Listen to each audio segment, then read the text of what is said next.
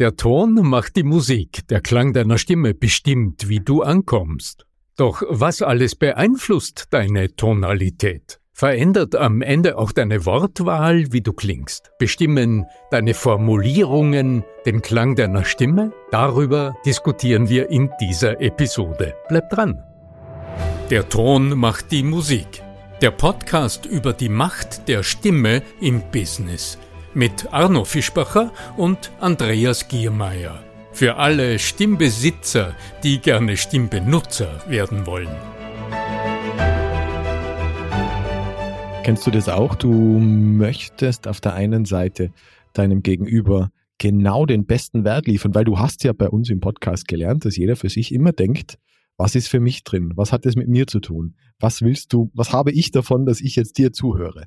Das ist so immer dieser Zugang und du weißt das alles und trotzdem ist es dir immer mal wieder ein Problem oder äh, zeigt sich das Problem bei dir auch immer wieder, dass deine Botschaft bei deinem Gegenüber nicht ankommt. Lieber Arno Fischbacher, wir sprechen heute genau über diese Herausforderung, dass Menschen, die vielleicht sogar wüssten, dass die eigentlich an den und für die Nutzer sprechen möchten, weil wir haben ja gelernt, okay, wir haben immer diesen Aufkleber auf unserer Stirn, wo drauf steht, was habe ich davon, was habe ich da, ich bin wichtig für mich, ich bin wichtig für mich. Das haben wir ja schon gelernt. Deswegen, wir sind jetzt Podcast-Hörer seit langem. Und die Frage ist jetzt wirklich, wie schaffe ich das umzusetzen in meiner täglichen Kommunikation, egal ob vor einer Gruppe von Menschen oder selbstverständlich auch im Kundengespräch, im Mitarbeitergespräch. Ja, das ist offensichtlich immer wieder die große Herausforderung. Hallo, Andreas, Andreas Giermeier von lernenderzukunft.com. Es ist für mich äh, immer wieder so aufregend zu erleben, wie sehr, und das ist mein Motto für das Thema, wie sehr die Art deiner Formulierungen, also wie sehr die Sprache, die du sprichst, wie du formulierst, was du sagst, wie sehr das zurückwirkt auf die Tonalität, also auf den Ton der Stimme, auf den Ton, der die Musik macht. also diese Wechselbeziehung zwischen Formulierungen und Stimme. Ich habe jetzt gleich Unterstellung mit drin. Ist die nicht eins zu eins korreliert mit der Emotion, die ich mit reingebe? Weil in dem Moment, wo ich mich einem Thema widme und aus einer Emotion heraus spreche, dann ist alleine dadurch schon die Dynamik in meiner Stimme, die vielleicht die Begeisterung in meiner Stimme, die Geschwindigkeit wird sich vielleicht irgendwie verändern. Und die Menschen merken dann vielleicht, dass das Thema gar nicht so langweilig sein könnte. Oder ist das jetzt äh, ein Vorurteil meinerseits, dass alles alles nur in der Emotion liegt. Aber Emotion heißt ja auch schon per Definition Emotion, also Bewegung, ja. Von dem, wo, ist, wo ist der Wortursprung? Emotio? Emotio, hätte man gedacht, oder? Ist doch der Wort, ich frage, ich frage mal Dr. Google. Sprichst noch mit mir? Ich spreche mit dir. Ich höre dir fasziniert zu. Du hast mit dem Stichwort Emotionen natürlich etwas aufgegriffen, das muss ich jetzt nochmal hinterfragen. Geht's jetzt um die Emotionen die in dir sind, weil du etwas willst, oder geht's um die Emotionen in den anderen, die dann genau die Schritte und die Prozesse auslösen, die am Ende zu einem gemeinsamen Ergebnis führen? Kommt vom französischen Emotion, Erregung.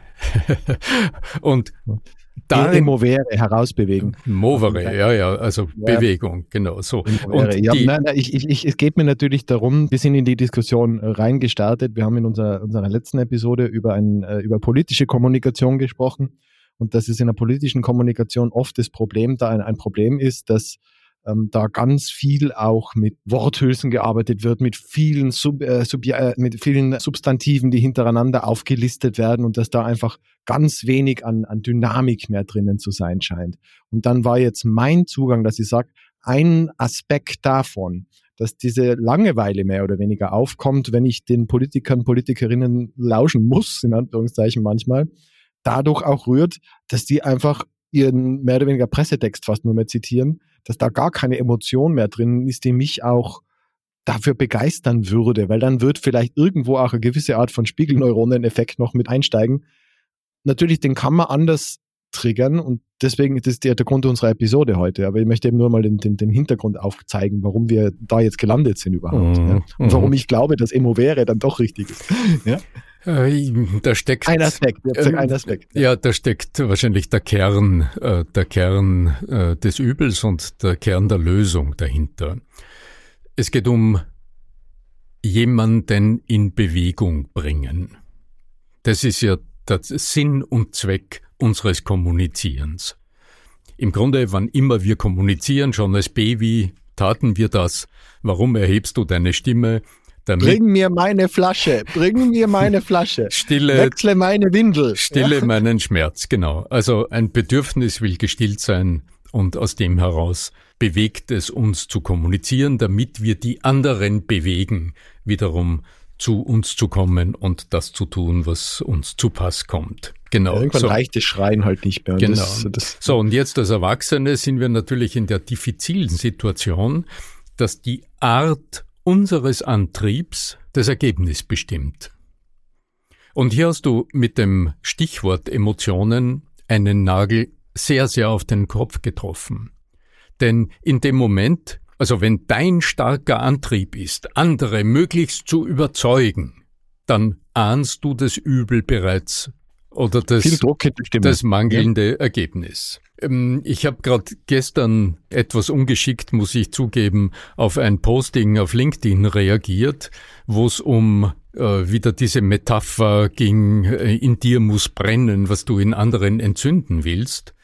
Und ich habe äh, allerdings ohne kluge Einleitung angemerkt, ja, dass das schon etwas hat. Na klar, wenn jemand in sich nicht überzeugt ist von einer Sache, dann wird's schwierig. Ja, allerdings dieses selbst so begeistert sein von etwas, das verführt zu glauben, dass nur durch, also die, wenn die eigene Begeisterung nur so groß ist, dann wird sie auf den anderen überspringen.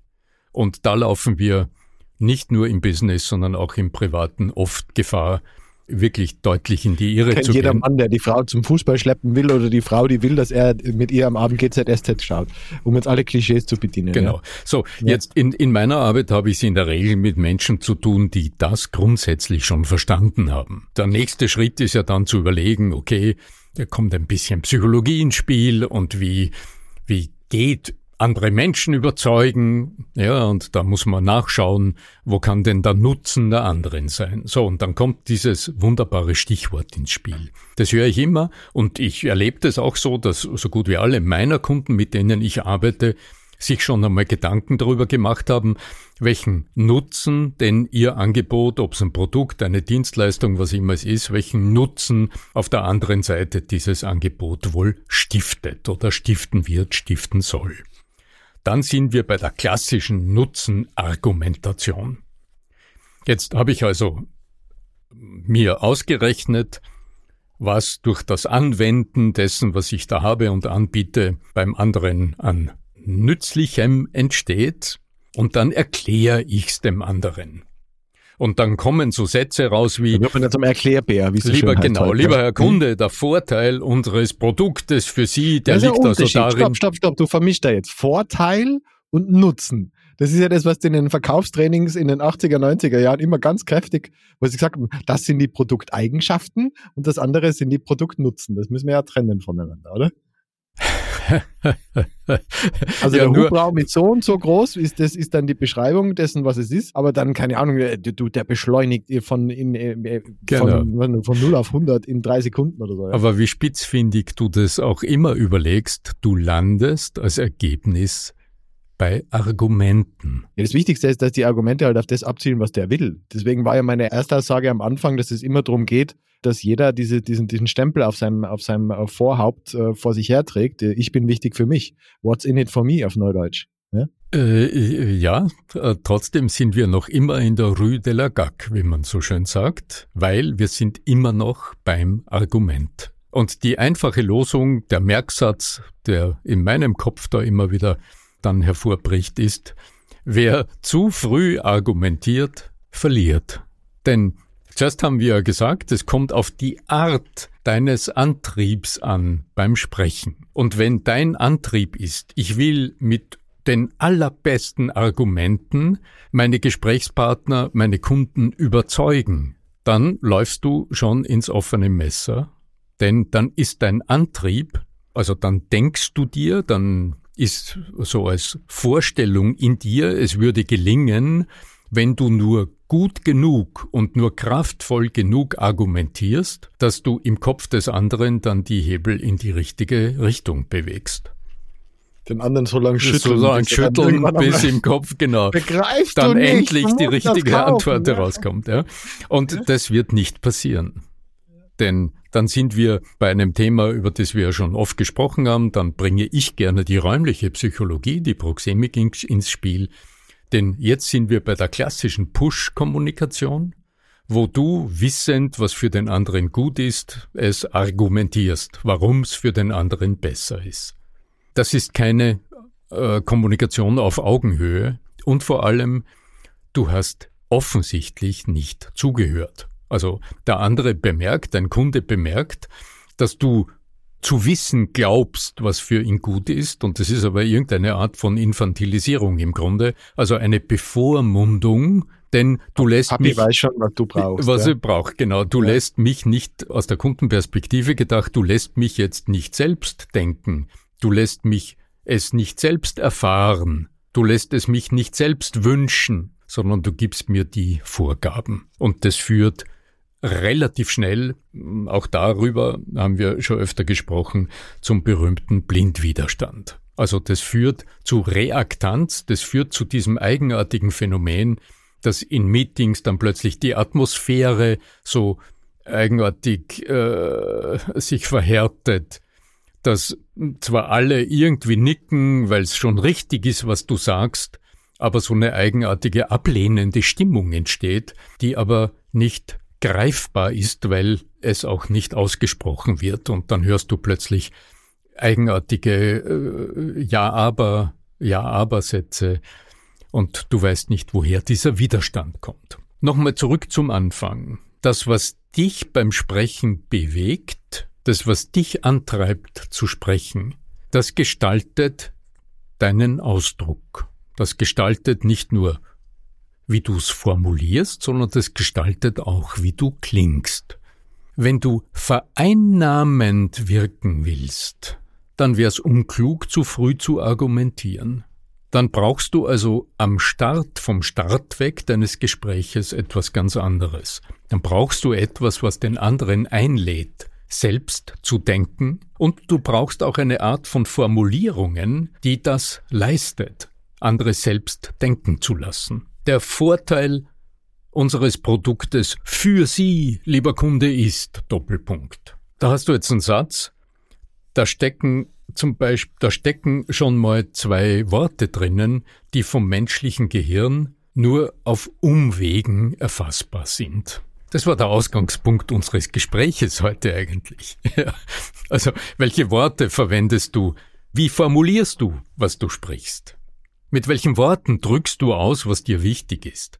Mit welchen Worten willst du im Gehirn deines Gegenüber, wie, wie willst du dort Bilder erzeugen? Wie willst du dort hm, dieses Gefühl schaffen, das dann ein Verlangen erzeugt? Ein Verlangen, länger zuzuhören, ein Verlangen, mehr zu erfahren, vielleicht am Ende sogar ein Verlangen, den nächsten Schritt zu gestalten. Und dann sind diese, diese Worte, die nur abstrakte Begriffe sind dann wenig tauglich. Da empfehle ich sehr, die Sprache zu verflüssigen.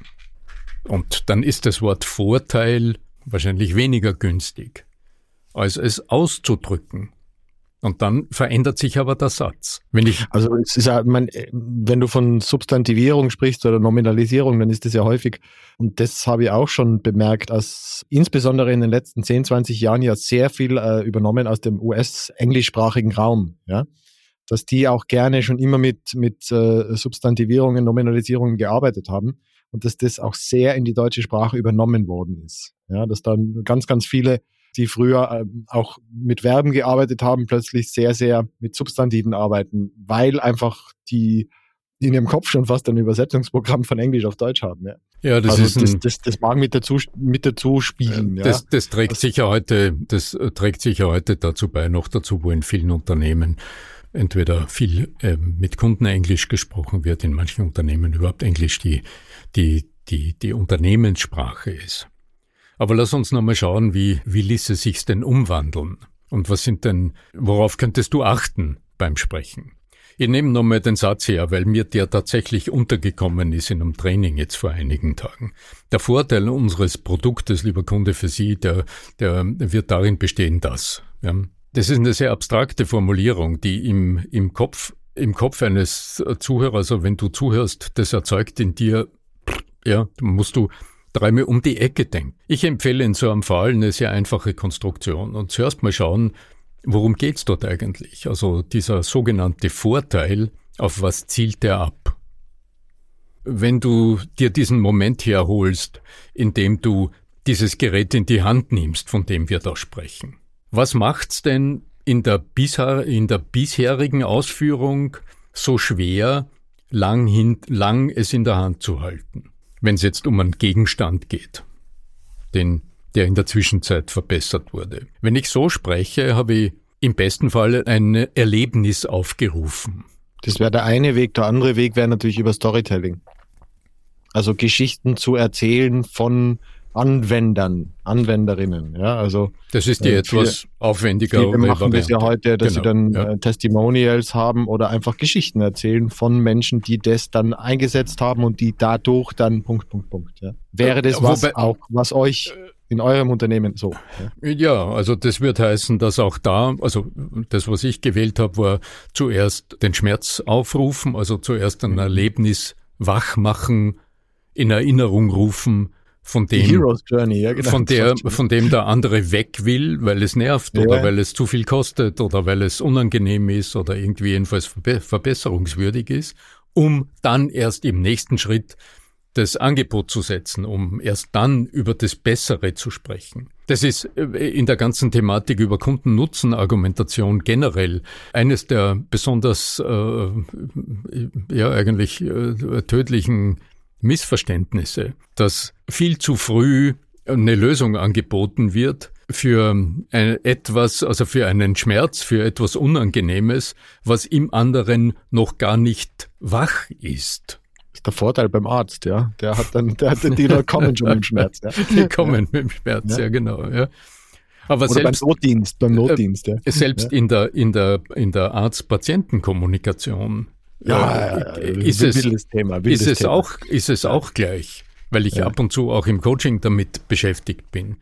Wenn du jemanden, die wenn du jemandem nur sagst, äh, dass das lindert, aber den, aber im Grunde nicht klar ist, weshalb die Anwendung so oder so erfolgen sollte, warum das so oder so verwendet werden sollte, damit es zum Ergebnis bringt, wird die sogenannte Compliance, also das Befolgen des dessen, wie man es tun soll. Die Compliance wird nicht Hinweise. Ja, ja, genau. Die werden dann, also ja. oft wundert man sich dann, warum befolgen Menschen äh, Anweisungen nicht.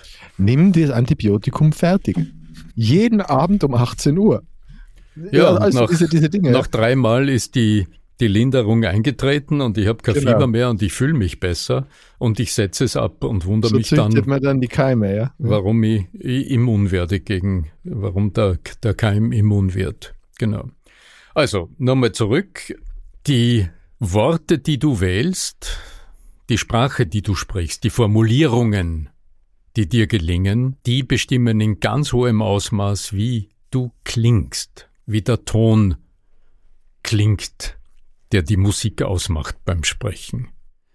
Denn, wie du eingangs richtig gesagt hast, dein Beweggrund zu sprechen, der schafft die Tonalität. Wenn du jetzt glaubst, du musst oder du, du kannst mit der Nutzenargumentation den anderen überzeugen, ist das im Ton deiner Stimme transparent.